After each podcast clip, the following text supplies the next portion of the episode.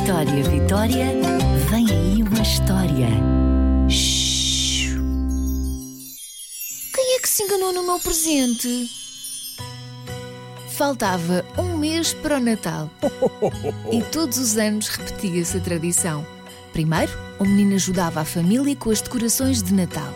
Enfeitavam a árvore, a casa toda e depois ia para o quarto para escrever a carta ao Pai Natal. Os amigos escreviam sempre mais tarde, mas ele concordava com a mãe. O Pai Natal tinha muito trabalho e se as crianças lhe dissessem com antecedência o que queriam receber, ele tinha mais tempo para preparar tudo e não tinha que andar a correr. Mesmo que o Pai Natal adorasse esta correria do Natal, era simpático ajudá-lo. Mal sabia o menino que nesse ano a correria já tinha começado há muito tempo na fábrica do Pai Natal. E um pequeno caos também. Havia muitos ajudantes do Pai Natal constipados. E de cada vez que espirravam, partiam brinquedos, explodiam prateleiras, provocavam acidentes, atrapalhavam mais do que ajudavam. E o Pai Natal teve que os mandar para casa até ficarem bons. Oh! Então e agora? Eram os ajudantes com mais experiência e tinham que ser logo esses a ficar doentes. Com tanto trabalho para fazer, eu preciso da ajuda de todos. Mas agora, quem é que irá ajudar? Enquanto o Pai Natal pensava numa solução para o problema, as cartas com os pedidos das crianças iam chegando. Querido Pai Natal, este ano portei-me muito bem e por isso não te esqueças do meu presente, por favor. Pediam bicicletas, skates, bonecas, puzzles, kits de experiências, bolas de futebol. A carta que o menino desta história escreveu pedia um jogo para a consola. O tal que todos os miúdos da idade dele queriam ter. As cartas enviadas ao Pai Natal iam todas parar ao departamento que tratava do correio para serem organizadas e depois enviadas para a fábrica dos brinquedos.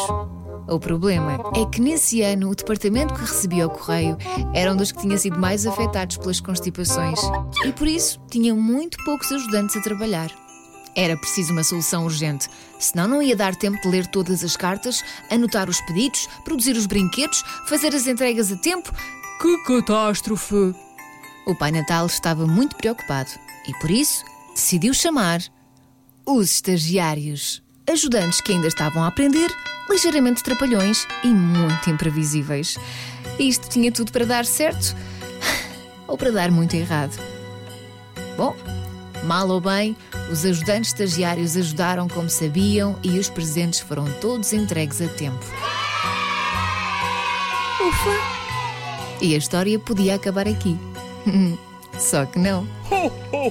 No meio de tanta confusão, talvez a pressa e a falta de experiência levaram à troca de um certo presente. Oh! O presente do menino desta história é que ele tinha pedido um jogo para a consola. Lembras-te?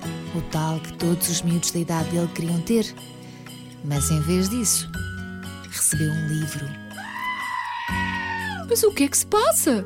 Perguntou a mãe do menino. Eu não quero este livro! Eu quero jogar o meu jogo novo! O Pai Natal deve ter enganado, filho. Tens que compreender, ele tem muito trabalho. Mas e agora? O que é que eu faço com isto? E por que é que não experimentas ler? Sugeriu a mãe. O menino foi para o quarto contrariado com o livro na mão. Ainda ficou uns minutos a olhar para ele, como se nunca tivesse visto um livro. Depois, resolveu dar-lhe uma oportunidade e começou a ler. E sabes que mais? Nem deu pelo tempo passar. Nem ouviu quando a mãe o chamou para jantar. É isso que fazem os livros. Levam-nos para outra dimensão. O menino gostou tanto de ler que acabou por pedir outros livros à mãe. De vez em quando ainda jogava, mas ler era tão mais divertido. Até hoje não se sabe se esta troca de presentes foi mesmo um acidente ou se o Pai Natal fez de propósito. Mas pelo menos serviu para perceber que nem sempre o que queremos é aquilo que precisamos. Acabou-se a história.